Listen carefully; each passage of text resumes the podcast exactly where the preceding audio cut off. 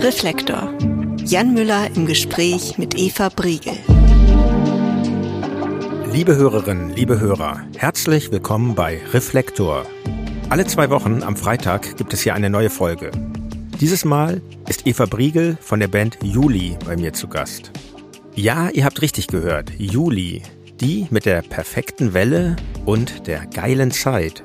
Juli bringen nach über acht Jahren in diesen Tagen ein neues Album raus. Es heißt, der Sommer ist vorbei und erscheint am 26. April. Für mich war das Anlass, ein sehr ausführliches und wie ich finde, tiefes und schönes Gespräch mit Eva zu führen. Allen, die seinerzeit eine Überdosis Juli im Radio abbekommen haben und die sich vielleicht sogar über meine Gästewahl wundern, denen möchte ich sagen, hört euch doch bitte das Gespräch erstmal an, bevor ihr urteilt.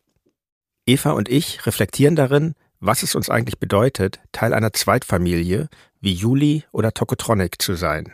Ich wollte wissen, welche Auswirkungen der sehr schnelle kommerzielle Erfolg von Juli auf Eva hatte. Und wir nähern uns auch immer mehr der Frage, wie sie und ihre Bandmitglieder mit den manchmal schon sehr heftigen Anfeindungen aus Teilen der Musikszene umgegangen sind. Aufgrund der Länge ist diese Reflektor-Episode wieder ein Zweiteiler. Ich wünsche euch viel Spaß. Liebe Eva, herzlich willkommen bei Reflektor. Ja, hallo, vielen Dank für die Einladung. Ja, sehr gerne. Zunächst einmal Gratulation zum bald erscheinenden Album ähm, Der Sommer ist vorbei. Ich mhm. durfte es ja schon hören, freundlicherweise. Dankeschön. Neun Jahre ist das letzte Album Insel her, habe ich nachgerechnet. Und im Opener, warum eures ersten Albums, mhm. heißt es, aus Sekunden werden Stunden und ich weiß, es klingt verrückt, doch wenn es ganz hart kommt, drehen wir die Zeit zurück. Ist Musik dazu in der Lage, die Zeit zurückzudrehen? Für mich ja. Also meine Band und unsere Musik ist für mich immer eine Zeitmaschine auch. Also äh, wir sind jetzt so lange zusammen. Ich glaube, vor drei Tagen hatten wir unser 20-jähriges. Zelebriert ihr sowas? nee, wir sind tatsächlich äh, von außen darauf aufmerksam gemacht worden. Ah, das kenne ich. Wir vergessen nämlich auch immer unsere Jubiläen. ja, und das ist dann immer so, Mist, jetzt ist es vorbei, wir hätten irgendwas machen können, wir hätten ja. zumindest einen Post raushauen können äh, und äh, hatten es nicht auf dem Schirm, leider. Da haben wir aber ein bisschen drüber nachgedacht und tatsächlich ist es für mich immer ein, so ein Altersfahrstuhl auch gewesen, die Band. Über alle Lebensphasen hinweg ist dieser dieser Weg in den Proberaum zur Band, zur Probe auch, so ein ähm, Zeittunnel, Mhm. Und ich merke schon, dass ich mich auf dem Weg äh, in der Bahn oder so auch irgendwie verändere. Also ich schalte dann mental irgendwie weg von diesem, was ich noch alles machen muss, was noch auf dem Schreibtisch liegt. Keine Ahnung, ob genug Kartoffeln noch da sind. Hin zu so einem, ja, doch ein bisschen mehr künstlerischen, künstlerischer Art zu denken. Und das ist für mich ein ganz, ja, so ein, so ein, so ein Übergang von zwei Welten oder zwei Altern oder zwei weiß ich auch nicht, Mindsets oder so. Also es ist wirklich für mich ein Ort, wo, wo ich alterslos bin eigentlich. Ah ja, das, mhm. ich finde das nämlich auch manchmal, dass das irgendwie, dass mir ganz schwer fällt, sagen wir mal so, dass mir ganz schwer fällt, irgendwie zu, zu realisieren, wie lang dieser Zeitraum eigentlich ist und dass das Gefühl eben, wenn man dann tatsächlich im Proberaum ist, sich nicht so stark verändert hat gegenüber, mhm. ja, bei uns sind es jetzt bei Tokotronic sind es glaube ich, ja sind es 30 Jahre, die wir da tätig sind und gut, vielleicht liegt vielleicht auch daran, dass der Proberaum immer noch ähnlich aussieht wie damals mhm. oder so, aber ja, das kann ich nachvollziehen, was du sagst und ähm, Trotzdem, neun Jahre ist ja eine lange Zeit zwischen zwei Alben und seitdem ist viel passiert. Also generell in der Welt und bestimmt auch in deinem und in dem Leben deiner Bandkollegen. Ähm, warum, warum war es jetzt wieder an der Zeit, etwas zu veröffentlichen? Oder warum ist es jetzt wieder an der Zeit, etwas mhm. zu veröffentlichen? Ah, das ist eine kurze Frage für so einen langen Zeitraum, muss ich sagen, weil äh, da viele verschiedene Faktoren dafür zuständig waren, dass wir lange nichts gemacht haben. Äh, erster Punkt ist, dass wir relativ lange noch das Inselalbum promotet haben, mhm. damit unterwegs waren. Okay, jetzt kann man ähm, zwei Jahre abziehen, sieben ja, Jahre. Ja, okay, stimmt. ich hatte, äh, ich hatte einige ähm, private Tiefschläge, sage mhm. ich mal. Also ich habe in meinem engsten Familienkreis einige Leute verloren und dann war mir erstmal nicht danach tatsächlich. Die Jungs haben so ein bisschen weiter gewurschtelt ohne mich. Ja. Ich habe die dann relativ regelmäßig besucht, habe geguckt, was die so machen und habe einfach gemerkt, hm, okay, ich kann damit nichts anfangen. Und dann haben sie zu mir gesagt, ja, okay, dann bring dich ein. Ähm, ne? Also du kannst hier jederzeit kommen, äh, Texte. Und dann habe ich gedacht, dann, das ist mir zu nah und das wird auch zu dark. Also das wird dann wenn du jetzt das, das Private da direkt mit verarbeiten würdest, oder, oder wie meinst du? Ja, also mhm. das ist eben, wie gesagt, 20 Jahre Juli, 20 nach, Jahre Nachdenken über diese Band, mhm. über die Komplexität dieser Zusammensetzung dieser Menschen und was dabei rauskommt. Und ich habe für mich das Gefühl gehabt, dass das nicht der richtige Ort ist, ähm, weil es ist sowieso komisch, hier so alleine zu sitzen, als Vertreter vielleicht dieser Band, ja. weil ähm, ich nur ein Fünftel bin. Also ich habe nur ein Fünftel, ich kann nur ein Fünftel des Credits beanspruchen, fühle mich aber auch nur für ein Fünftel verantwortlich. Ihr arbeitet schon richtig äh, als Band, ihr schreibt zusammen Songs mhm. oder gibt es Songs, die jeder einbringt? Wie, mhm. wie, wie funktioniert das? Wie, wie funktioniert ihr da als ja, Band? Ja, wir sind eigentlich zu sechst, muss ich sagen. Also fünf Bandmitglieder ja. und Juli, ist die Band noch als sechstes Bandmitglied dazu. Warte mal nochmal ganz kurz. Also die Band selber ist, ist ein weiteres Bandmitglied. Ja, tatsächlich. Ah, ja. Ich hätte jetzt erwartet, jetzt kommt ein Produzentenname oder nee. Managername. Aber die Band selber, okay, das ist ja. Interessant, also ja. das ist die, dieses berühmte mehr als die Summe der Teile. Mhm. Also irgendwas, irgendeine Entität, die da entsteht, wenn wir zu sechs, äh, zu fünf sind. Mhm. Und die Band will auch immer ähm, beachtet werden und will zu ihrem Recht kommen und ist zum Teil auch was, was man so, wo man sich vielleicht abgibt irgendwie an die Musik oder an die Kunst, wenn ich es mal ganz hochtrabend sagen darf. Das darfst du natürlich. Ähm, dass wir versuchen, da irgendwie das so zu channeln und auch selber oft irgendwie ähm, überrascht, erfreut und manchmal entsetzt sind, was sich ergibt, wenn wir zusammen Musik machen, wo manchmal vielleicht jetzt gar niemand sagt, dafür zeichne ich mich jetzt verantwortlich.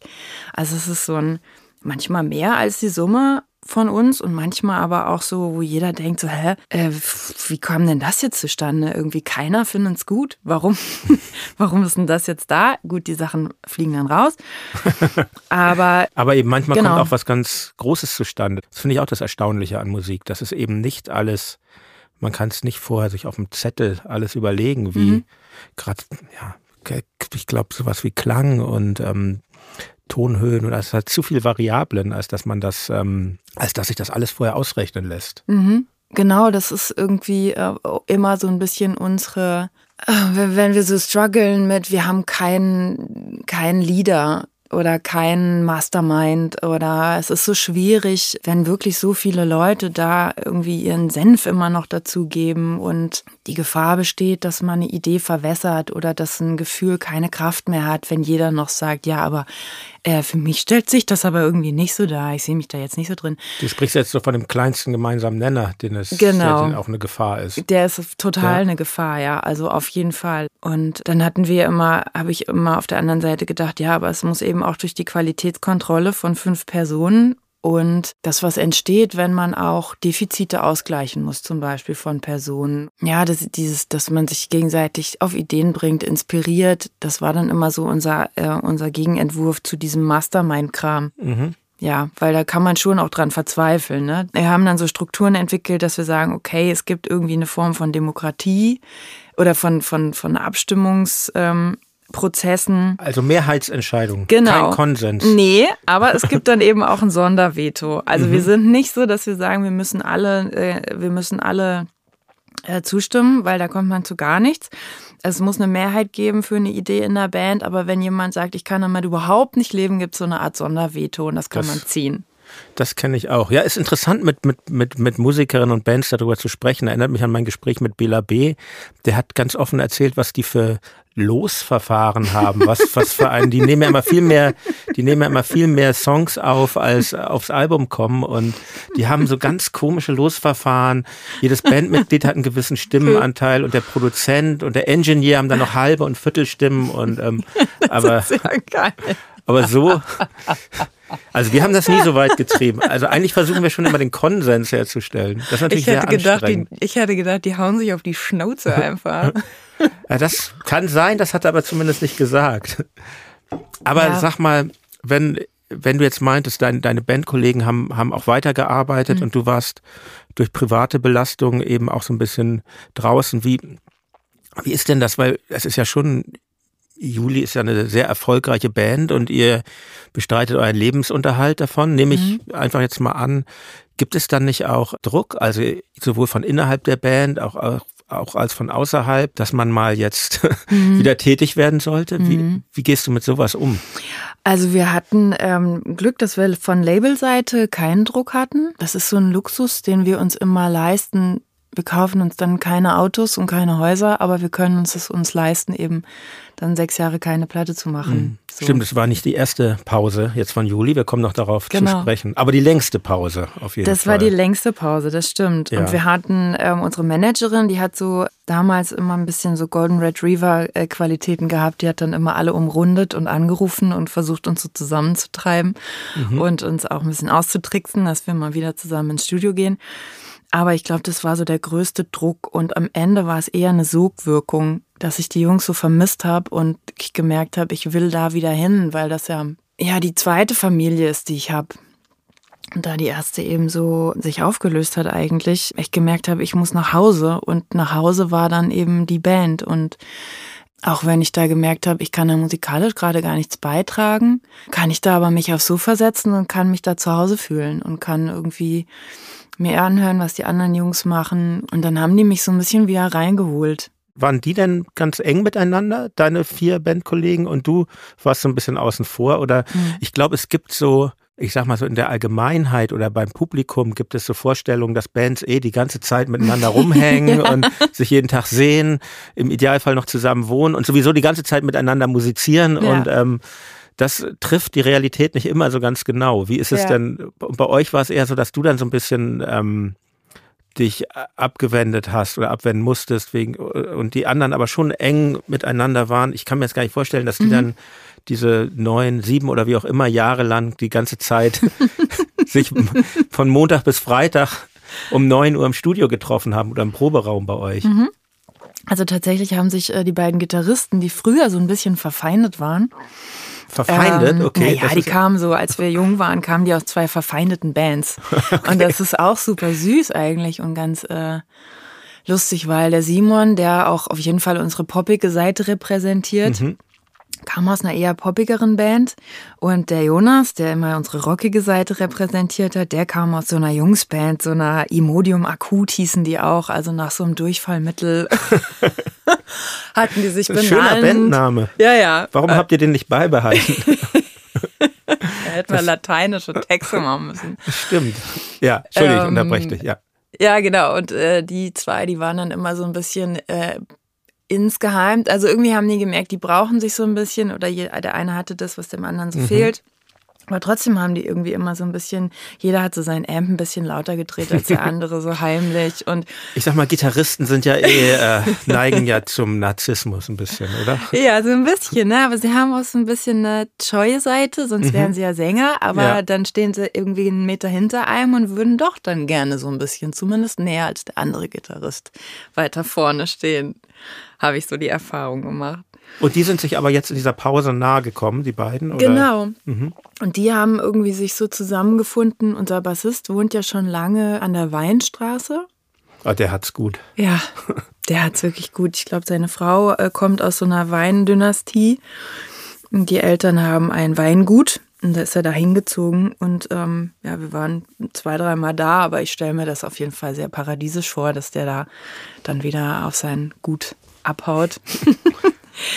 äh, genau, und unser Schlagzeuger war in vielen anderen Bands, Konstellationen unterwegs. Das ist so ein Tausendsassar, der überall netzwerkt das ist und der, der mitspielt. Bei, bei Boy genau, ist. Mhm. Genau, der hat jetzt, mhm. ach, der ist immer, ich bin immer total überrascht, wo der rumkommt und dann bei Tristan Brusch, glaube ich, hat er gespielt, bei Bosse, bei Clouseau, weiß ich gar nicht. Okay, nee. der hat zu tun. der Fall. hat auf jeden Fall zu tun. Der ist gut äh, vernetzt. Genau, und dann haben eben unsere beiden Gitarristen, haben sich dann vielleicht nicht ganz sieben Jahre und auch nicht neun, aber so irgendwann haben sie gesagt, okay, wir machen jetzt, wir machen jetzt nur noch das. Wir machen jetzt nur noch das. Der Simon hat eigentlich viel geschrieben, auch für andere Künstler und war so unterwegs auf diesen Songwriting-Camps und mhm. in LA und so und hat irgendwann gesagt, ach, das ist doch alles Quatsch es macht doch alles irgendwie keinen Spaß und auch keinen Sinn mehr und es wird immer beliebiger und so. Und dann haben die beiden gesagt, wir machen jetzt nur noch das und treffen uns jeden Tag und sind wirklich im Proberaum. Wir bringen die Kids, bringen die Kids in die Schule, treffen uns im Proberaum und sind dann da bis kurz vor 16 Uhr, wenn wir die Kids wieder abholen. Ach krass, okay. Mhm. Und ihr seid ja in Berlin alle, außer genau. Euer Weinstraßen ähm. Ja, genau. Und aber du warst ja auch nicht untätig in der Zeit, oder? Mhm. Ich habe so ein bisschen äh, recherchiert und habe herausgefunden, dass du Psychologie studierst, oder? Du bist noch dabei oder studiert ja. hast? Nee, ich bin gerade in den letzten Zügen meines Bachelors. Okay, das ist ja schon eine Entscheidung, die einen nochmal ganz woanders hinbringt. Oder ist das, hat das auch damit mhm. zu tun, ähm, weil du in der Band spielst? Weil ich glaube, das kann einem ja auch schon nützen, wenn man, weil ich finde so die ganzen Gruppendynamiken in der Band, die finde ich sehr kompliziert und interessant. Du hast das ja schon eben angedeutet. Ah, was, was war der, wie kamst du darauf? Was war ja, der Das ist Gedanke? ein lustiger Gedankengang. Es war genau andersrum eigentlich. Ich habe gemerkt, was für einen Spaß ich habe an meiner Steuererklärung. Was? Nach die, ja, nach dieser ganzen äh, langen Zeit, dieses super egozentrierte Arbeiten als Musiker. Mhm. Also und auch als Songschreiber, dass man immer durch die Welt geht und denkt, okay, ich bin der Nabel und muss jetzt alles beobachten und filtern durch, was macht das mit mir? Wozu entwickle ich ein Gefühl? Und sich selber immer da unter diesem Brennglas zu haben, dann habe ich gemerkt, erstens ist das nicht gut für meine Seele, es macht mich unglücklich. Und auf der anderen Seite macht es mich auch, glaube ich, wirklich zu keinem besseren Individuum, also zu keinem netteren Menschen. Das war alles so Ego-Kack. Also immer dieses Ich, ich, ich und alle um einen rum sind ja auch so du, du, du. Willst mhm. du noch ein Brötchen? Wie fühlst du dich denn? Und ähm, ja, egal, wen man, wen ich neu kennengelernt habe, die haben sich immer so auf mich bezogen. Also so, entweder haben die das abgewertet, was ich mache, beruflich, musikalisch oder aufgewertet, aber die sind selten, sind neue Leute mit mir wirklich in Beziehung gegangen. Mhm. So, es gab immer echt eine Haltung zu, genau. zu deiner Band. Ja. Genau, und dadurch habe ich mich dann halt auch wahnsinnig viel damit beschäftigt, mit dieser Band, mit dieser Musik, mit dem Pop, mit dem ganzen Kosmos drumrum. Und irgendwann hing mir das so zum Hals raus, dass ich gedacht habe, ich will jetzt mal was machen weiß ich nicht, so ein Stapel Karteikarten auswendig lerne oder wo ich eine statistische Formel versuche zu voll, nachzuvollziehen, auszurechnen und dann rechne ich das aus und dann steht da unterm Strich steht ein Ergebnis und das ist richtig oder falsch. Bumm. Genau. Aber das ist auf jeden Fall ist äh, ähm, das mit diesen ganzen Dynamiken und sowas, das kommt im Studium erst viel, viel, viel später. Also mhm. das kommt dann in der Psychotherapeutenausbildung, wenn man, wenn man wirklich fertig ist, wenn man den Bachelor hat und den Master. Dann ist man relativ fit, was so Tests angeht, also so Intelligenztests mhm. und Psychogramme und so, das kann man dann machen. Aber den ganzen anderen Kram, wie verschiedene Formen von Psychotherapie und so, das kommt dann eigentlich erst in der Psychotherapeutenausbildung. Willst du das dann auch noch hinten dran hängen? Kann ich darauf hoffen, irgendwann mal eine Analyse bei dir machen zu können. Oh ja, das wäre so geil. Das geht ja nicht wegen der Abstinenz jetzt nicht mehr, seit wir uns kennen. Ja, stimmt. Hätte ich, hätte ich dich nicht interviewen dürfen. Dann. Stimmt, ja. stimmt. Schade eigentlich, ne? Das ist total schade. Dann machen wir einfach eine Verhaltenstherapie. Okay, da ist das möglich, ja? Nee, ich glaube ja. auch nicht. Ja. Nee, aber, aber Spaß beiseite. Ist mhm. das so wirklich was, was du planst? Nochmal was ganz, ganz äh, mhm. neben der Musik? Eine also, dein Leben aufzubauen oder ist das, war, was hat dich mhm. getrieben? Mm, also die Initialzündung war eigentlich die, dass ich gemerkt habe, ich komme mit jungen Musikern in Kontakt und gerade Musikerinnen scharen sich irgendwie so ein bisschen um mich wie so kleine Küken um so eine Henne ja. und, ähm, und möchten sich möchten sich mir mitteilen und mhm. möchten irgendwie hören, wie war das bei mir und so. Da habe ich gemerkt, das macht mir total Spaß und ich habe auch gemerkt, da ist viel Hilflosigkeit. Also gerade von so jungen Künstlern, mit denen gerade viel passiert, so wie das bei uns damals auch war, dass das irgendwie so über Nacht so groß geworden ist und dann prasselt so viel auf die ein, eben dieses ganze, diese ganze Haltung, dass viel auf dem Rücken auch ausgetragen wird von jungen Musikern und jungen Künstlern. Und dass es schwierig ist, damit umzugehen und dass ich damals überhaupt nicht wusste, an wen ich mich wenden soll. Keine Ahnung, ich hätte zu meinem Hausarzt gehen sollen Mhm. Oder der hat mir dann irgendwie, hätte mir dann wahrscheinlich Tabletten verschrieben oder so, aber ansonsten war da nichts. Ich habe es zweimal mit Psychotherapie versucht. Und dann waren Ach, damals die, schon. Genau. Oder? Und die mhm. Therapeutin waren immer so, ah, das ist ja wahnsinnig interessant. Und dann, was machen Sie dann? Ja, dann singen Sie auf so einer Bühne, das ist ja toll. Also selbst und, da äh, warst du dann von dieser Strahlkraft, die dein Beruf hatte, ähm, warst du dir ausgesetzt, anstatt dass dir geholfen wurde. Ja, eigentlich. genau. Okay, das ist ja schon äh, genau. eigentlich nicht das, was man sich, was man sich erhofft. Ja, dann, ja. Ne? Also jetzt mhm. im Nachhinein mit so, mit so ein bisschen psychologischer Bildung weiß ich auf jeden Fall, was die Intention war. Mhm eben sich so ein bisschen als Anwalt zu etablieren und so einen anderen Blick darauf zu bekommen, so. Aber damals habe ich mich extrem unverstanden gefühlt, weil ich gedacht habe, so, ja, du brauchst mir nicht zu erzählen, wie toll das ist, weil es fühlt sich ganz furchtbar an. Mhm. Und deswegen bin ich ja hier. So. Okay, ich will nicht vorgreifen, mhm. aber das ist das, wann, wann hat sich das, wann hat sich das entwickelt, dass sich das furchtbar für dich anfühlte? Musik oder auf der Bühne zu sein, wahrscheinlich nicht das Musik machen, sondern eher das Drumherum. Ja, genau. Also Musik war immer die auf der Bühne, das war so die Insel, mhm. die mich immer ähm, auch gerettet hat und wo ich immer gedacht habe, okay, das ist immer so der Rückzugsort. Das ist ja auch der einzige Moment, Entschuldigung, muss ich mal ganz kurz sagen, wo man wirklich, finde ich, wenn man auf Tournee ist, wo man echt seine Ruhe hat. Diese ja. 90 oder Minuten oder zwei Stunden, die man auf der Bühne ist. Davor ist irgendwie der Trubel, danach ja. äh, irgendwelche äh, Backstage-Angelegenheiten. Ich finde das äh, wirklich die ruhigsten, obwohl es ja sehr laut ist, doch ja. die ruhigsten Minuten immer. Ja. Ne? ja, es ist auch das Eindeutigste, finde mhm. ich. Und das Direkteste, du machst halt, du bietest was an und du guckst, ob die Leute das gut finden. Mhm. Also ob die jetzt äh, einen Bezug zu dir haben.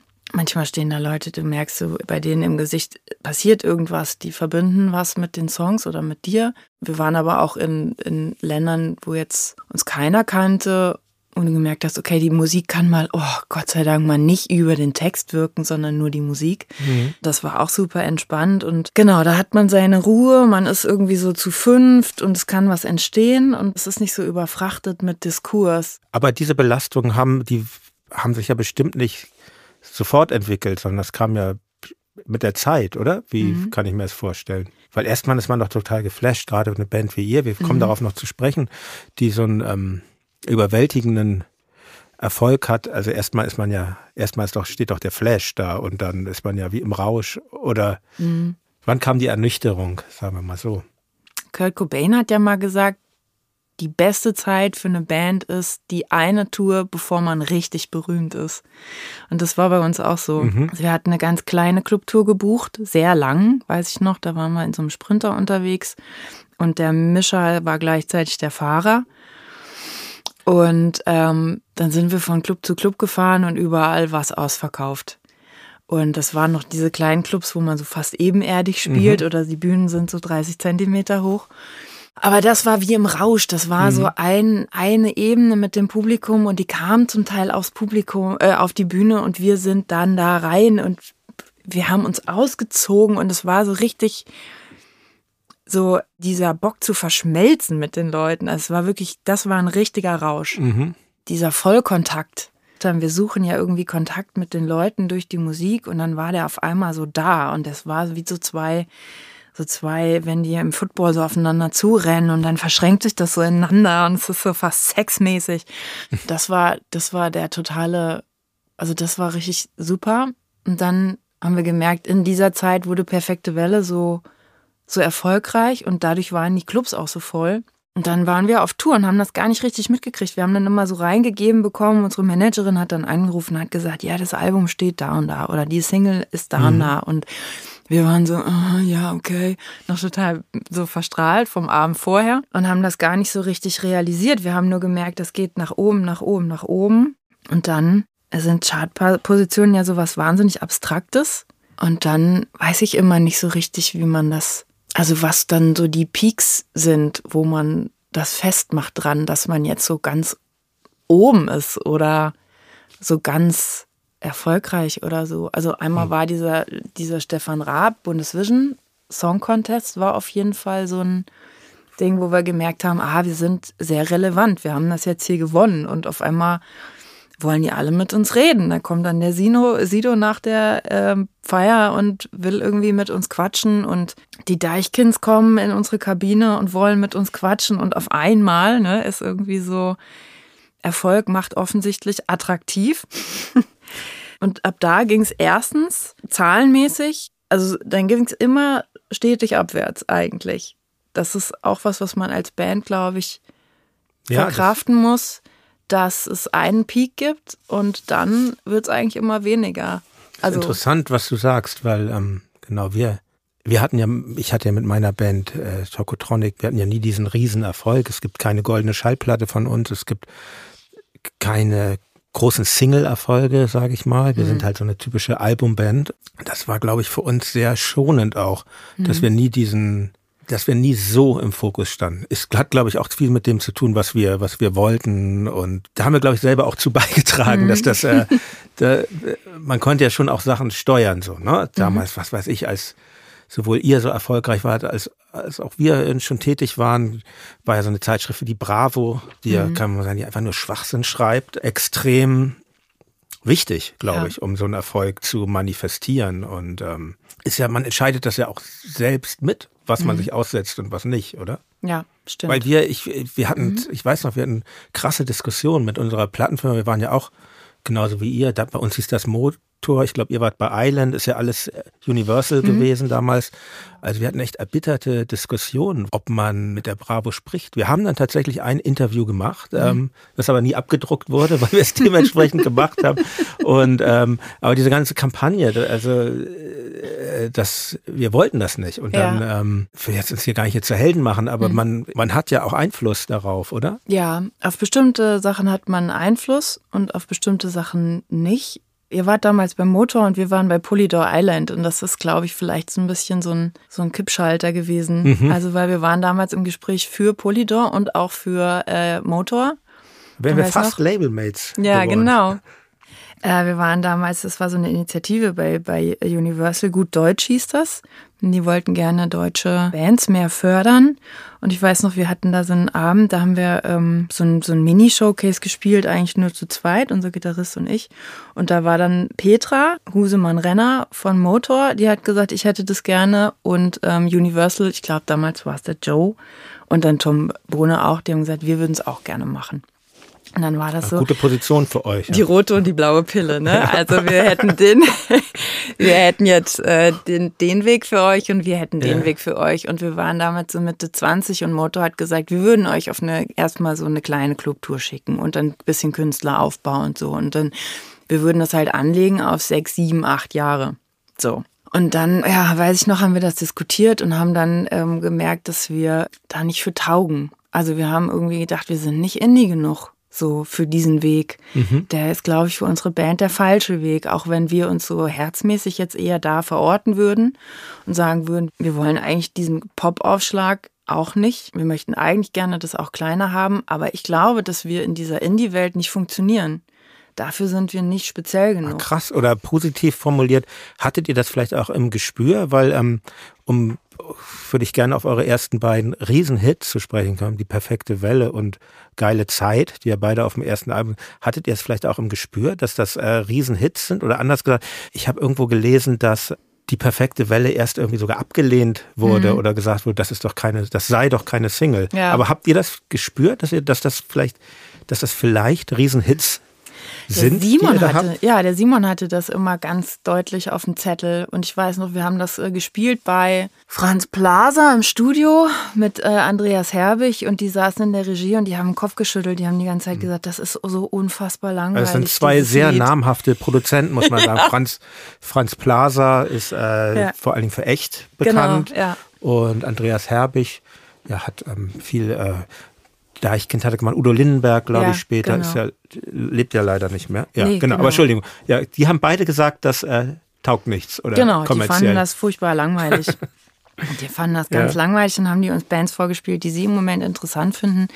Und wir waren dann ganz eingeschüchtert, aber der Simon war eigentlich immer so, dass er gesagt hat, nee, nee, ich bin mir ziemlich sicher, dass das irgendwie was Eindeutiges ist, dass das irgendein Gefühl eindeutig auf den Punkt bringt, was uns wichtig ist. So. Ihr habt ja lange mit einem ganz anderen Produzenten zusammengearbeitet, mit Olaf Opal, der mhm. ja eigentlich sehr durch Indie-Bands große Kredibilität mhm. ähm, genießt. Zum Beispiel No Twist hat er gemacht, um mhm. nur mal eine Band zu nennen. Und ähm, Ready Made. Ready Made. Monta. Stimmt, und Miles damals, glaube ich, mhm. auch, oder? Also so, mhm. ähm, genau, aber äh, das führt jetzt zu weit, aber was, was ich sagen will, ähm, ich kann mich noch damals erinnern, als, als dann äh, deine Band aufkam und Silbermond und das, da, da konnte man ja noch nicht, das Internet war noch nicht so weit, wie es heute ist, wo man jetzt eigentlich sehr schnell recherchieren kann, wer schreibt da wirklich die Songs und es ging jedenfalls viele Gerüchte um, so, dass es doch alles zusammengecastet mhm. sei und so, aber äh, kann man ja hier vielleicht mal ausräumen, so war es nicht. Ihr wart eigentlich Ihr habt als Schülerband angefangen mit, ja. mit englischsprachiger Musik. Sunny ja. Glade hieß die Band und du kamst, glaube ich, 2000 oder 2001 dazu. Ich glaube so. 2001, ja. ja. Mhm. Was brachte euch denn eigentlich dann äh, dazu, äh, in deutscher Sprache zu singen? War das so, ähm. wie jetzt die Verschwörungstheoretiker sagen, irgendwelche findigen Managements, die gesagt haben, das muss man so tun? Oder was war der Grund?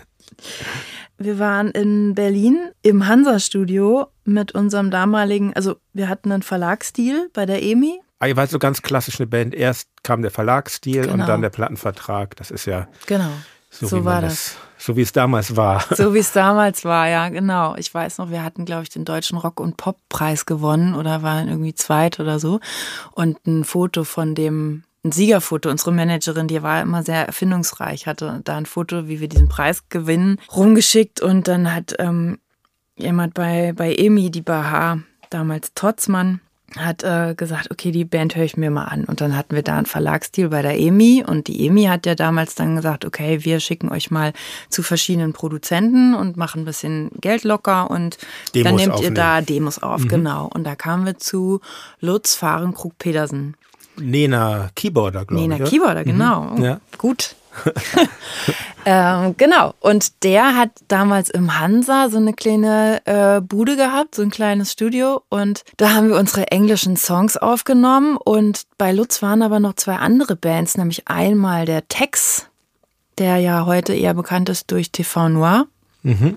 Und eine andere Band, die hießen damals Abracadabra, waren dann später so ein bisschen auf unser Bestreben auch bei Universal unter Kain mhm. und haben jetzt aber leider aufgehört. Ich fand, das war eine ganz tolle Band. Und die haben deutsche Texte gemacht. Und gerade Text fand ich großartig. Also ich war richtig geflasht, weil wir kannten deutsche Texte, also ja, wir waren musikalisch nicht so gebildet jetzt, dass wir irgendwie da irgendwie aus der Schule kamen und total ähm, Mixtapes gemacht haben für unsere Freundin, sondern wir waren so ein bisschen Formatradio geprägt und für Ach, uns gab's halt irgendwie Peter Maffay, Schlager, Nina, Heinz Rudolf Kunze, das war so für uns. Das war die deutsche, deutsche Musik. Musik genau. Nicht Tokotronic, Blumenfeld, nein, die Sterne. Nein, ah, ja. nein, das nein, nein. Leider nein. Schlimm. ähm, was war die englische Musik, von der ihr damals Fans war? Also was, ja. was war die Initiation, überhaupt selber Musik zu machen? Also ich nehme ja, nicht Heinz Rudolf Kunze. Nein, rate, rate. Also die Band, die für uns alle, der, der Kamm, über den wir alle zu scheren sind, ist natürlich Nirvana. Das war die Erweckung. Ich habe vorher nur Tori Ames gehört und ja. so Folk und so Singer, mhm. Songwriter und Kate Bush und dann ähm, kam, ist Nirvana dann in mein Leben eingebrochen eigentlich. Und das war Übers das, Musikfernsehen, nehme ich an, oder? Nee. Nee? Nee, auf einer christlichen Freizeit. Was? so christlich war das ja eigentlich nicht, Nirvana. Nee, überhaupt nicht. Aber ich kannte das über, über, äh, über Freunde. Wir haben ja. das ganz brechend laut, äh, haben die das gehört und haben dazu wild getanzt. Und ich dachte, äh, ich weiß nicht, ob ich sagen darf, ich dachte, leck mich am Arsch. Ähm, Darfst du sagen. Hier darfst wie, du alles sagen. Wie, wie gut das ist. Ja. Und das überrascht mich ja. gar nicht, weil ich, als ich mir jetzt, habe mir eure Musik jetzt natürlich nochmal angehört zur Vorbereitung mhm. und ins, ich habe das überhaupt, äh, hört sich für mich ganz anders angehört, als ich es abgespeichert habe. Weil damals, kann ja auch ehrlich sein, so, ne? Mhm. Das war ja jetzt nicht so, dass ich jetzt äh, damals Juli-Fan war, sondern wir haben als Band eh sehr über Distinktion funktioniert und für mich war das damals, war das einfach irgendwie Schlager mit verzerrten Gitarren und äh, mit ein paar frechen Vokabeln, mhm. will sich das vielleicht noch so eine Bedeutung verschaffen und mein Urteil war eher noch mild im, im, in meinem Umkreis so und mhm. ähm, ist ja auch interessant, wie man als jüngerer Mensch ich glaube, ich war damals ja auch schon um die 30, aber wie man als jüngerer Mensch so wie ähm, scharf man auf mhm. Musik reagiert. Heute sehe ich das alles so ein bisschen lockerer, aber vor allen Dingen, wie es einen auch den Blick verstärkt. Weil als ich jetzt geile Zeit mir nochmal angehört habe, den Song, mhm. war ich echt überrascht, wie grungig das klingt. Deshalb mhm. überrascht mich Nirvana. Ich dachte, aber mehr als an Nirvana dachte ich eher so an Soundgarden, so gerade so, wie sich das so langsam aufbaut und dann dieser, dieser Pre-Chorus, wo du singst, so wird alles anders. Das ist mhm. extrem Soundgarden-mäßig. Ja, so ja diese Halbton runter, ne? Ja, so, ja, ne? genau, dieser und, Halbtonschritt ähm, da. Okay, also das war so die Musik, die euch selber. Es gibt ja, ich finde, es ja. gibt so eine Bands, wo man, wo man denkt, ah ja, das, dieses Gefühl entwickelt, das kann ich auch oder so, ne? Mhm. Also Simon war ähm, Ash vielleicht noch, aber oh, das uns, war auch eine tolle Band. Ja, die, fand ich auch. Die habe ich auch geliebt. 1977, ne? Mhm. Dieses Girl from Mars und mhm. so. Ja, genau. Vergisst man ganz, ja, schöne Band. Ja, mhm. ja äh, Smashing Pumpkins waren so Jonas und ich. Foo Fighters war für mich dann nochmal wichtig, die ersten zwei, drei Platten. Auch, auch Case Choice und so. Also ich sag mal alle, alle All Shades of Grunge, was mhm. damals so, was es so gab. Diese natürlich diese verzerrten Gitarren, die eigentlich ja so schrebbelig waren. Dann kam ja relativ schnell so ein bisschen diese Amtlichkeit auf. Mhm. Da waren wir dann so ein bisschen raus, was dann so Creed und sowas ist und mhm. Nickelback und so. Das war dann mir zu gerade und zu, zu sauber und so. Ach, das kann ich, das kann ich ja immer noch nicht. Nickelback ist schon echt eine schwere Prüfung. Ja. Ich habe neulich gelesen, es gibt eine Frau, die hat ihre Masterarbeit darüber geschrieben, warum Nickelback eigentlich so verabscheut wird. Ja. Es gibt so verschiedene Parameter, die sich gegenseitig bedingen und so verstärken. Ja. Aber es ist schon interessant, wie sowas funktioniert. Also wie du auch sagst, ne, dass man so eine Band irgendwie rezipiert und dann ähm, irgendwie auf so ein paar Parameter schluckt und ein bisschen ausblendet und dann steht die für was. Ich glaube, vor allen ja. Dingen ist es auch, auch die Frage, wie hoch ist die Präsenz? Also hm. euren ersten beiden Singles konnte man ja gar nicht mehr entgehen. Also hm. ich weiß noch, dann ging ich morgens zum mhm. Bäcker und da lief dann schon irgendwie die mhm. perfekte Welle und so. Und das schafft natürlich dann auch viel ähm, Polarisierung. So, Total. Ich. ich. weiß. also einmal hat mich meine Schwägerin angerufen, hat gesagt, ah, hast du gerade geguckt auf RTL, du bist die drittnervigste Person Deutschlands. Und ich dachte, das ist jetzt nicht dein Ernst. Sowas finde ich natürlich, muss ich aber gleich mal, sowas fand ich schon immer schlimm. Sowas finde ich auch ne? ganz, diese Art von, in Anführungsstrichen, Journalismus, also diese ganze Yellow Press, die sich mhm. damit befasst so vampiristisch irgendwie laut Menschen zu diskreditieren. Mhm. Also. Ja, das finde ich auch, wobei ich da immer gedacht habe, ja klar, aber das ist irgendwie ein bisschen die Ansage auch und deren Job. Also wenn jemand bei RTL 2 sagt, du bist eine nervige Person, kann ich das besser annehmen und abstrahieren, weil ich weiß, das ist einfach dann bösartig gemeint. Mhm. Also da ist klar, das soll treffen, ne? Und wir waren immer irgendwie relativ vulnerabel und ein weiches Ziel, weil wir softe Musik machen die irgendwie Angriffsfläche bietet.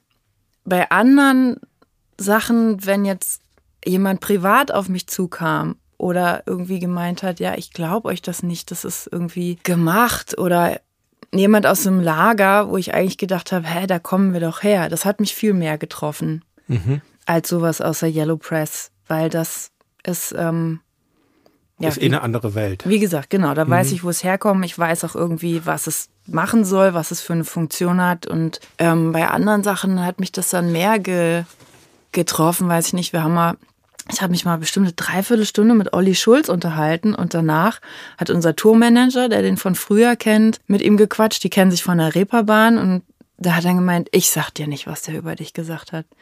Das hat er mir bis heute nicht mhm. gesagt, aber es muss was Schlimmes gewesen sein.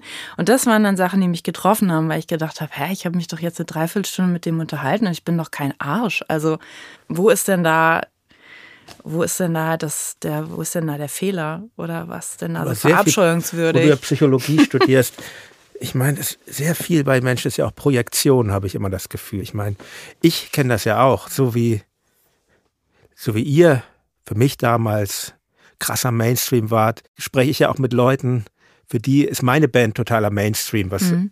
natürlich irgendwie Quatsch ist, aber es kommt ja immer auf den Standpunkt an. Und da, mhm. ich denke, ganz viel ist Projektion, eigene Ängste, Sorgen und ähm, ja, wie gesagt, es, ist, es hilft auf jeden Fall, so ein bisschen Abstand zu sich zu gewinnen, um da auch zu merken, ja, das ist ja auch gar nicht so schlimm eigentlich, wenn sich jemand gegen deine Band positioniert, weil die immer von uns in aller Unschuld gemacht worden ist. sag ich mal. Und wenn jemand sagt, das ist Schlager, ist Schlager überhaupt was Schlechtes? Dann passt, dann ist es halt so. Ja. Erstens hat er seine Meinung und zweitens ja. ist es vielleicht Schlager. I don't know. Ich weiß es ja. nicht. Wobei ich manchmal Schlager höre im Fernsehen und denke so, oh Gott, ey, das gibt's doch nicht.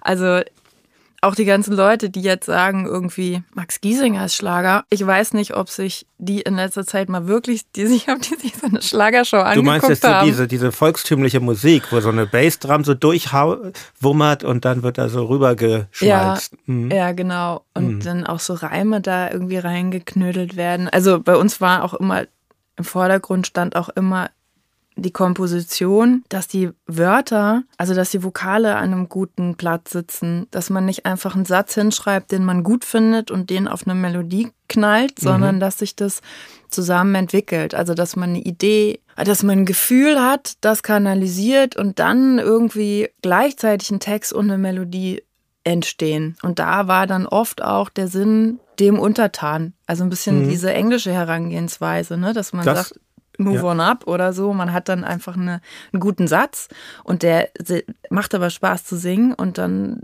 haben wir den da reingepackt und später haben dann Leute gesagt so, hä, ist ja überhaupt substanzlos oder wo ist denn da jetzt bitte der Punkt und so, nein, gibt keinen Punkt. Es ist einfach nur Musik.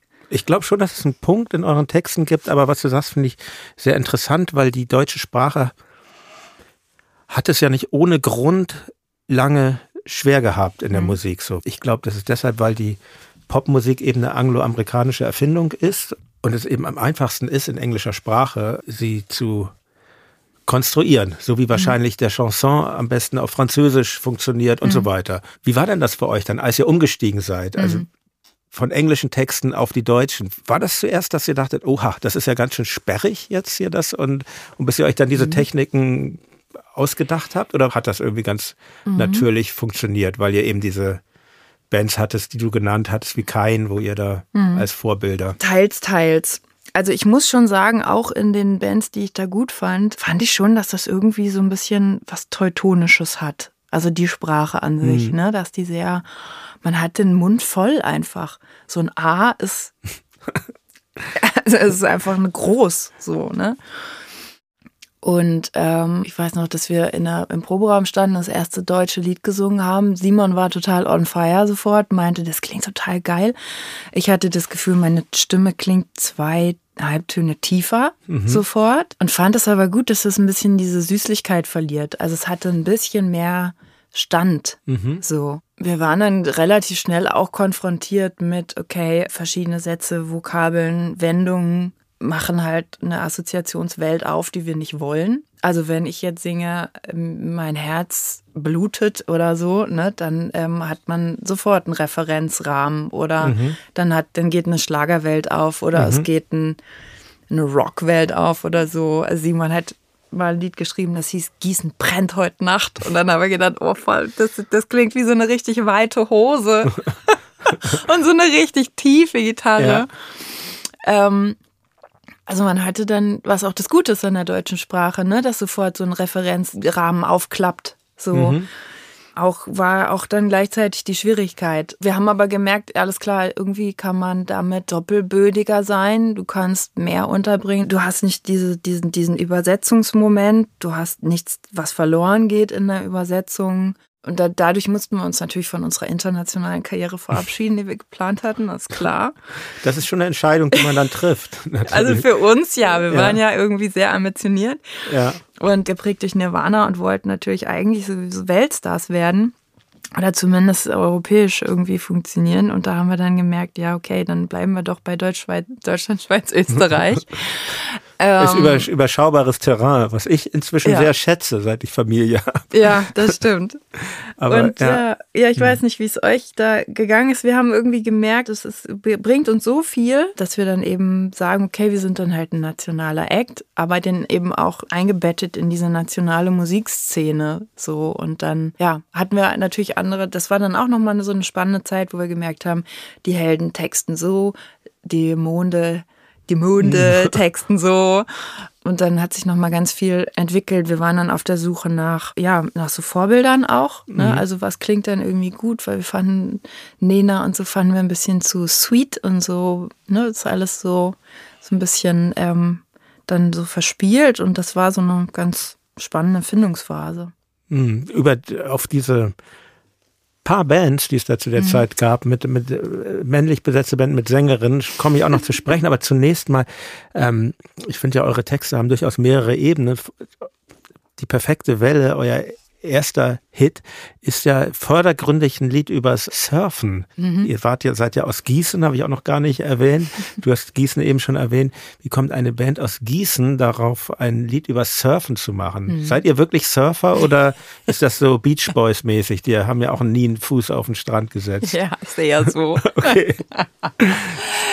äh, nee, das war totales äh, Imposer-Syndrom. Äh, nee, es war der Simon damals, der äh, immer auf der Suche war nach Bildern. Ja. Also, und ich habe damals äh, Literatur studiert und war völlig im Metaphernwahn. Und wir waren, also haben so ein bisschen. Literatur studiert? Ja, genau. Ah, du hast aber, du hast, du hast auch so nie so richtig, ähm, ich habe ja auch mal studiert, ähm, ich habe da auch nie so richtig ins Studium reingefunden. Du hast auch einiges versucht, oder? Ja. ja. Ohne dich jetzt, okay. Ich habe einiges versucht. Ist es das vielleicht, was einen dann irgendwie auch zur Musik bringt. Ist das auch so ein Außenseiter-Ding? Also mir ging das zumindest so. Ich war mhm. total froh, dass es sowas gab, wie in eine Band einzutreten, weil ähm, ohne dass ich mir das damals als Karriereoption so überlegt habe, aber mhm. eben auch, weil man in gewisser Weise irgendwie außen vor ist. Also ich weiß noch, dass ich damals, als ich in die Band eingestiegen bin, gemerkt habe, das ist wirklich wie nach Hause kommen. Mhm. Und das ist was, was, was, was ich nicht wusste, dass ich es vermisst habe. Das ist ein schönes Bild. Kann ich nachvollziehen. Ja. Mhm. Ich auf jeden Fall immer so ein bisschen ein freies Radikal gewesen bin, die mich so, die sich so überall rangebunden hat, ja. so, aber auch wieder sehr, relativ schnell abgelöst war. Und da im Studium nicht so richtig Fuß gefasst habe. Ich war auch mal ein Semester in Heidelberg, bin da nicht so richtig reingekommen, bin dann wieder zurück. Hatte so einen Job eigentlich in so einer Computerkomponentenfirma, wo wir so Computersysteme zusammengebaut haben. Auch da habe ich dann irgendwie gedacht, mh, hm, da könnte ich mich jetzt fest anstellen lassen, aber habe ich nicht so eine Lust. Und dann war das mit der Band tatsächlich so, dass ich gedacht habe, hier wachse ich irgendwie fest. So, genau, woanders zu Hause ist eigentlich so ein Lied über diese Zeit in der Band, dass ich nur da so richtig festgewachsen bin, weil das so eine coole Art ist, irgendwie zu Hause zu sein und immer trotzdem unterwegs zu sein und sein Zuhause so mitzunehmen als Band. Mhm. Und anders konnte ich mir das nicht vorstellen, irgendwie immer an einem Ort zu bleiben, um in, um irgendwo eine Wurzel zu haben. So. Und die Band war so ein gutes Zwischending, so unterwegs verwurzelt sein mit so einer Gruppe. Aber es ist doch schon eine spezielle Disposition, die man da haben muss, um sowas zu tun glaube ich so, weil ähm, ich kann das extrem gut nachvollziehen, was mhm. du sagst. Und ähm, aber ich denke mal, vielen Menschen geht das ganz anders, dass sie genau das wollen, an einem Ort sein, mhm. Struktur haben. Und es bringt natürlich auch Probleme mit sich, diese wechselhafte Struktur. Ich finde es total mhm. Schwierig, so, weil auch dann, gerade wenn man das länger macht, an einem Tag wird ein zugejubelt, wird ein applaudiert, aber wenn ich jetzt irgendwie äh, meinen Sohn in den Kindergarten bringe, äh, da klatscht niemand danach so und äh, auch anstrengend manchmal. Ja, da sollte mal jemand klatschen, ja. aber wirklich. Ja. Ja, vielleicht ist das so eine Disposition. Also ich brauche das vom Naturell. Ich brauche irgendwie diese Anregung des Vorbeiziehenden. Mhm. Ich bin jemand, der eher, wenn er an einem Ort ist, eher verkümmert. Also ich bin nicht gut da drin, mhm. selber rauszugehen und mir so Anregungen zu holen, sondern ich bin besser unterwegs, wenn das irgendwie so auf mich zukommt. Ich meine, es ist interessant zu erkunden, was, was einen daran reizt, weil ich mhm. glaube, es gibt auch Popmusikerinnen, Rockmusikerinnen, Rockmusiker, Popmusiker, die, die reizt genau das, was du am Anfang als nicht so attraktiv äh, genannt hast, nämlich dieses Befeuern des Narzissmus, so mhm. dass alle kümmern sich um einen. Mhm. Da gibt es ja auch Menschen, die das total genießen und Menschen, die daran zugrunde gehen, äh, ja. wie Kurt Cobain, äh, den du genannt hast. Also ähm, ja, aber ich habe dich abgelenkt. Eigentlich waren wir bei dem Song äh, Geile Zeit mhm. und den Surfen und, ähm, und den verschiedenen Ebenen, die, die eure Texte haben. Meiner Meinung nach geht es bei Juli sehr viel immer um Vergänglichkeit. Also das ist mir auch jetzt bei den aktuellen Songs aufgefallen. Ähm, nehmen wir die, die Single Der Sommer ist vorbei. Finde ich übrigens ganz, äh, ganz geschickt formuliert. Da geht es ja eigentlich sehr offensichtlich um Vergänglichkeit, aber mhm. der, der ganze Song ist im Präsens äh, formuliert. Finde ich, finde ich irgendwie einen ganz schönen, ganz schönen Kniff und und mir ist das jedenfalls bei, bei vielen Songs aufgefallen. Eine andere aktuelle Single, äh, Fette wilde Jahre, handelt auch sehr offensichtlich davon. Und ja, für, ich wage die These, dass das, dass das ein Grundthema ist eurer Band. Wie würdest du das sehen? Warum, warum stimmt das erstmal? Würdest du das mit dem Recht geben? Und warum glaubst du, ist das so ein wichtiges Thema für dich, für euch? Zugegeben, äh, ist, glaube ich, wahrscheinlich eines der Grundthemen der Popmusik überhaupt, neben der Liebe, Stichwort äh, Yesterday. Mhm. Aber, aber dennoch, es ist, es ist mir schon aufgefallen, dass es häufig in euren Songs ja, auch in den frühen, ne? Ja, also wo ja geile Zeit ist ja auch, handelt ja auch von diesem Moment und dass er ja, eben nicht mehr da ist. Ganz schön altklug, ne? Wenn man so ein Baby ist, ist man Anfang 20 und singt über so Vergänglichkeit. nee, finde ich nicht. Ich finde, äh, ich, ich kenne das, dass mir das schon als, dass ich schon als Kind dieses Gefühl hatte sogar. Also das geht, glaube ich, früh los, mhm. wenn man eine gewisse Disposition hat. Mhm. Ja.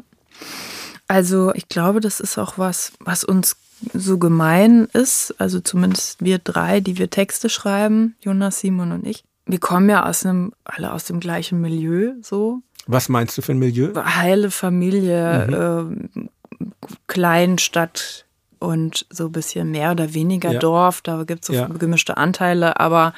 Suburbia. -mäßig. Ja, mhm. total. Mhm. Und so diese Sehnsucht nach Verbindung mit dem echten Leben, die hatten wir, glaube ich, schon relativ früh, äh, dass wir so dann in der Dorfdisco unter so einem riesen Autobahn, also so ein Pfeiler ne, über uns war dann die A5 mhm. und wir sitzen unter der A5 und trinken da Bier und kiffen, damit mal was passiert. Also das so ist doch dieses, in einem Lied auch irgendwie ja, äh, erwähnt, ne? Ja, ja, mhm. ja in, in 2004, glaube ich, oder? Mhm. Unter Autobahnbrücken, genau. Und diese Melancholie von so Suburb Kid, dass dann nichts passiert, aber man noch nicht so richtig den, den Mumm hat, da jetzt abzuspringen. Sondern wir wussten, na, das ist äh, drei, mit, mit irgendwie, Jungs haben sich zusammengefunden, da war, glaube ich, Daddy 15 so und die Jungs waren so 16, 17. Nee, früher. Daddy hatte noch so einen kleinen Kinderbass. gibt es noch Fotos. Er hatte noch so einen clean Bass und war so noch gar nicht ausgewachsen. Nee, okay. eben. Er hatte noch kleine Finger. Also er war vielleicht 13, 14, die haben sich über so eine Musikschule gefunden. Und dann sind wir da so ein bisschen, ich bin da als Letzte dazugestoßen mit 21. Genau, waren noch so ein bisschen mit der Eierschale auf dem Kopf. So saßen wir da äh, vor der Dorfdisco. Genau. Mhm. Und so ein bisschen diese Sehnsucht nach äh, Verbindung und nach echtem, großem so und gleichzeitig noch so eben noch so in den Startlöchern stehend. Das war, glaube ich, so ein bisschen dieses Grundgefühl. Komischerweise, wenn ich jetzt so älter werde, ich kann die, ich nehme die Jugend, Jugend immer ernster, weil ich finde, dass das, was man denkt, was passiert, wenn man älter wird, also das, wo man so denkt, okay, ich bin jetzt 18, aber da wird ja irgendwie noch, pff, mhm. keine Ahnung, was da noch passiert, das löst sich nicht so richtig ein.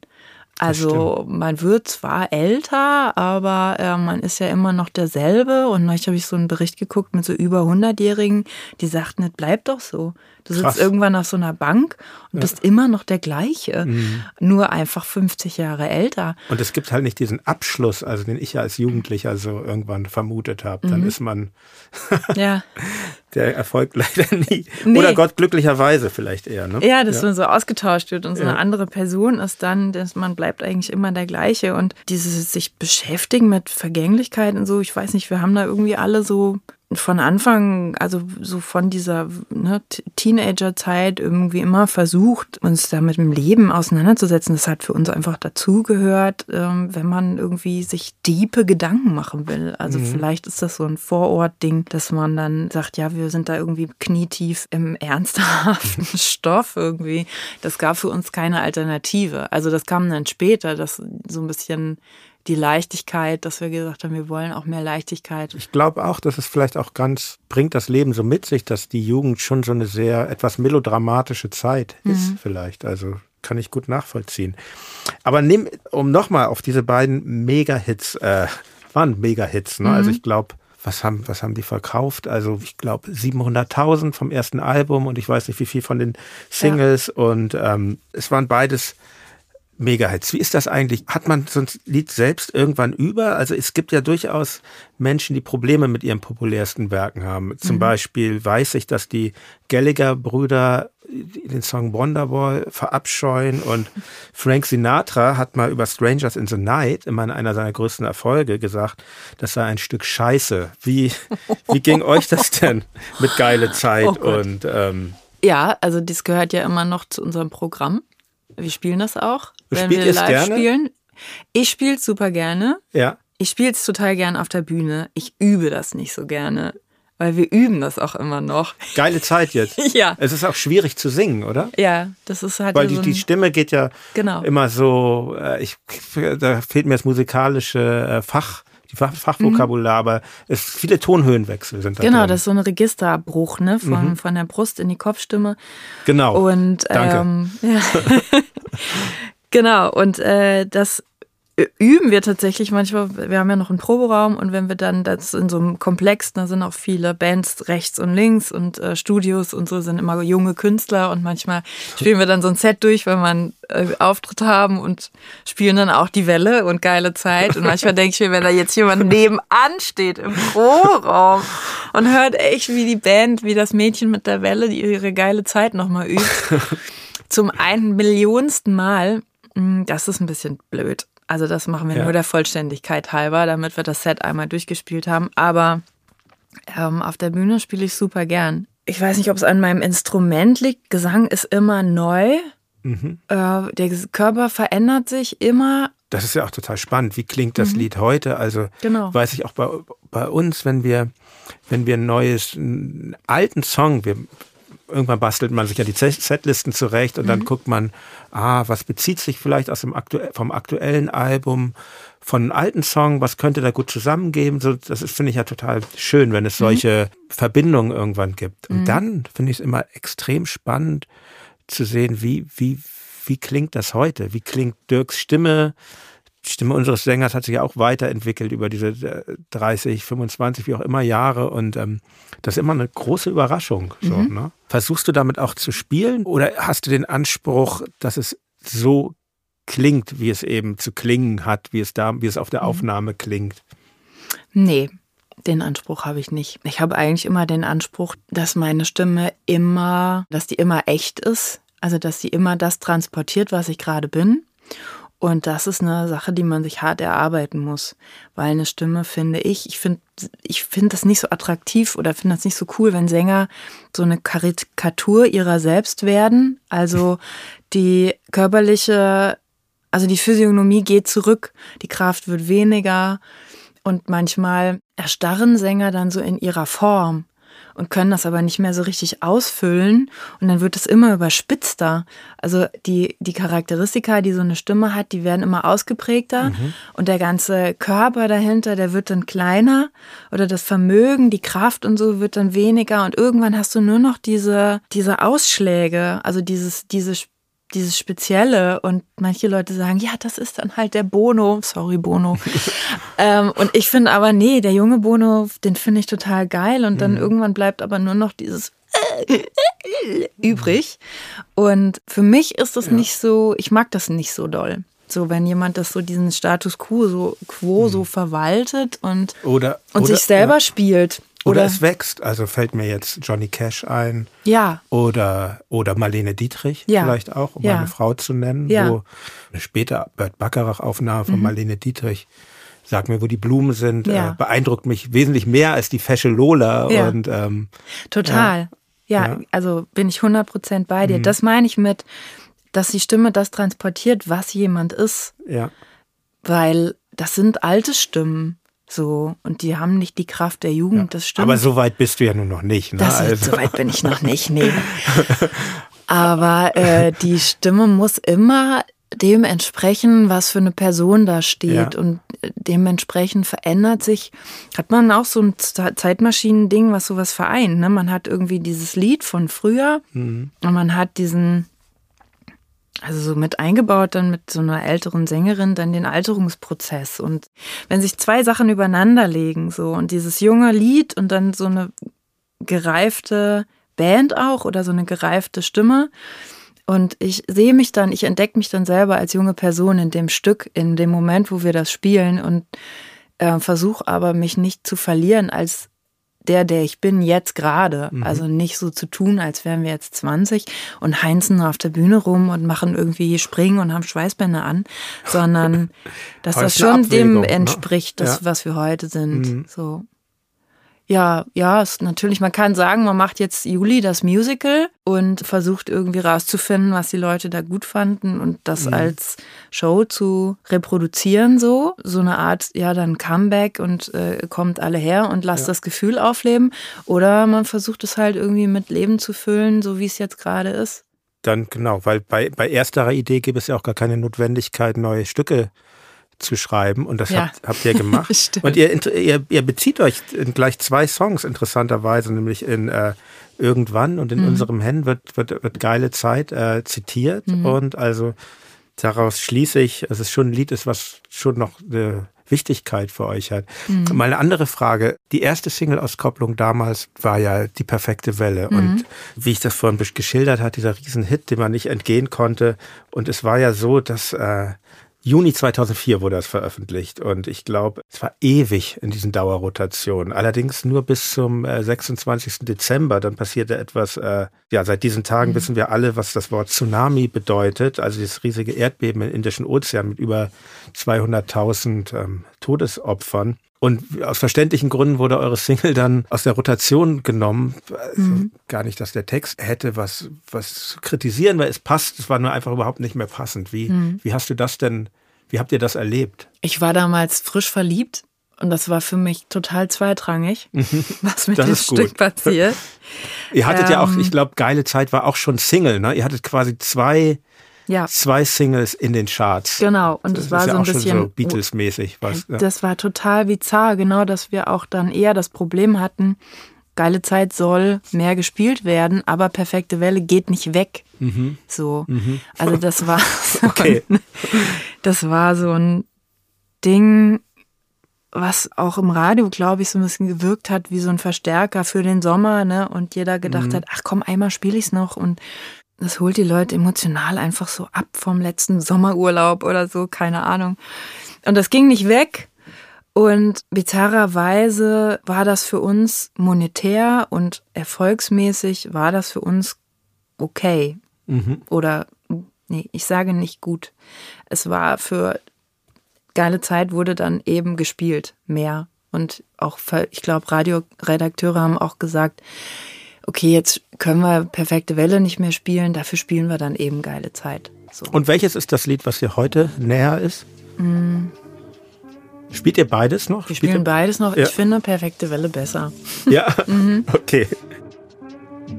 So, an dieser Stelle nun ein Cut. Der zweite Teil meines Gesprächs mit Eva ist bereits online. Darin erinnern Eva und ich uns an einen gemeinsamen Auftritt von Juli und Tokotronic. Und wir vergleichen, wie unterschiedlich unsere Bands schon immer mit der Presse und mit der Öffentlichkeit umgegangen sind. Bleibt also dran, ich freue mich. Euer Jan Müller.